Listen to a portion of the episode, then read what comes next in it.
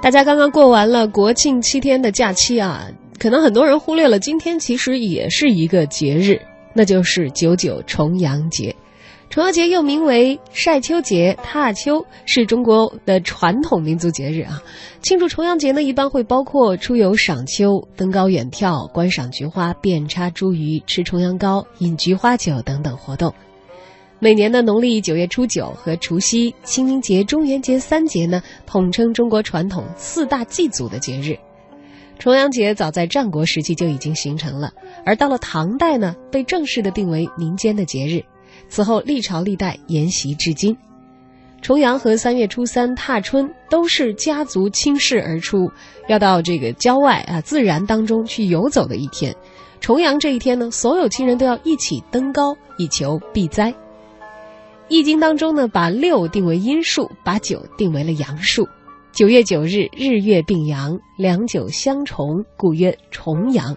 这一天呢，也被叫做重九。重阳节在战国时期有记载，比如《楚辞》曾经提到过，屈原的远游当中写道：“及重阳入地宫兮，造巡使而观清都。”这里的重阳呢，指的是天，因为在当时啊。这还不是一个节日。三国时期，魏文帝曹丕《九日与钟离书》中，则已经明确的写出了重阳的宴饮。岁往月来，忽复九月九日，九为阳数，而日月并应，俗加其名，以为宜于长久，故以享宴高会。到了近代，文人陶渊明在《九日闲居》的序文当中说。余闲居，爱重九之名，秋菊盈园。这里同时提到了菊花，提到了酒。大概在魏晋时期啊，重阳日已经有了饮酒赏菊的做法。而到了唐代呢，重阳被正式的定为了民间的节日。在明朝的时候，九月重阳，皇宫上下要一起吃花糕，以示庆贺。皇帝要亲自到万岁山登高，以畅秋至。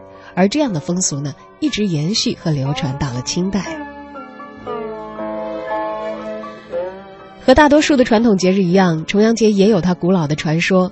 相传在东汉时期，如何有一个瘟魔，只要他一出现啊，家家就会有人病倒，天天都有人丧命。于是这一代的百姓呢，受尽了瘟魔的蹂躏。一场瘟疫夺走了青年恒景的父母，他自己也因病差点丧了命。病愈之后，他辞别了心爱的妻子和父老乡亲，决心出去访仙学艺，为民除掉瘟魔。恒景四处访师寻道，访遍各地的名山高士，终于打听到在东方有一座最古老的山，山上有一个法力无边的仙长。恒景不畏艰险和路途的遥远，在仙鹤的指引下呢，终于找到了那座高山，找到了那个有着神奇法力的仙长。仙长为他的精神所感动，终于收留了他。并且交给恒景降妖的剑术，还赏了他一把宝剑。恒景废寝忘食苦练，终于练出了一身非凡的武艺。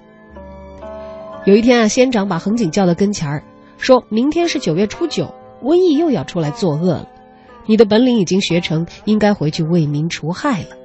于是仙长送给恒景一包茱萸叶，一盅菊花酒，并且密授了辟邪的用法，让恒景骑着仙鹤赶回家乡。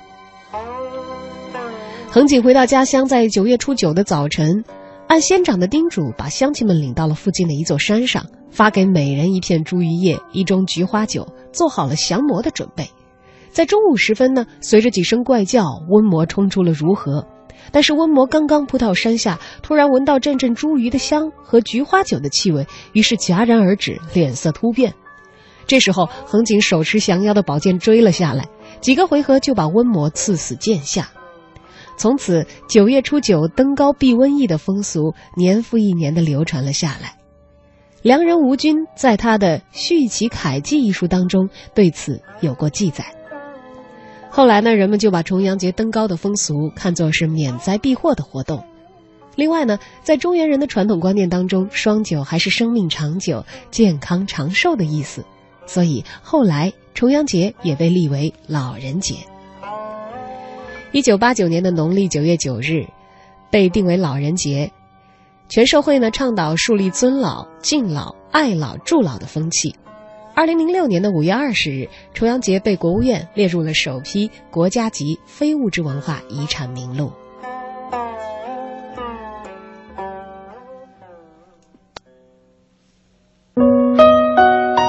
而现在我们所听到的这首歌曲呢，也和今天这个中华民族传统的节日重名，叫做重阳。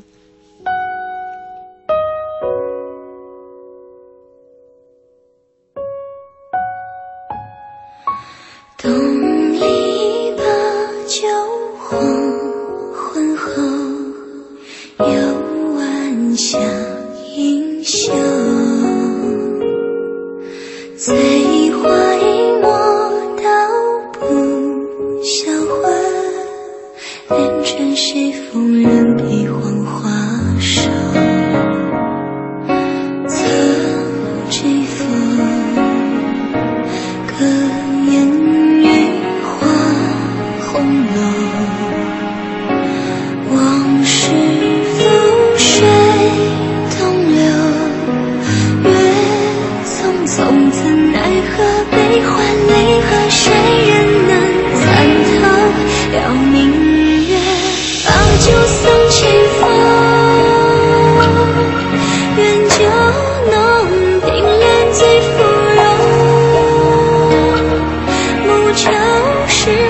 妄想再回眸那日初相逢笑语如昨淡看诸花红。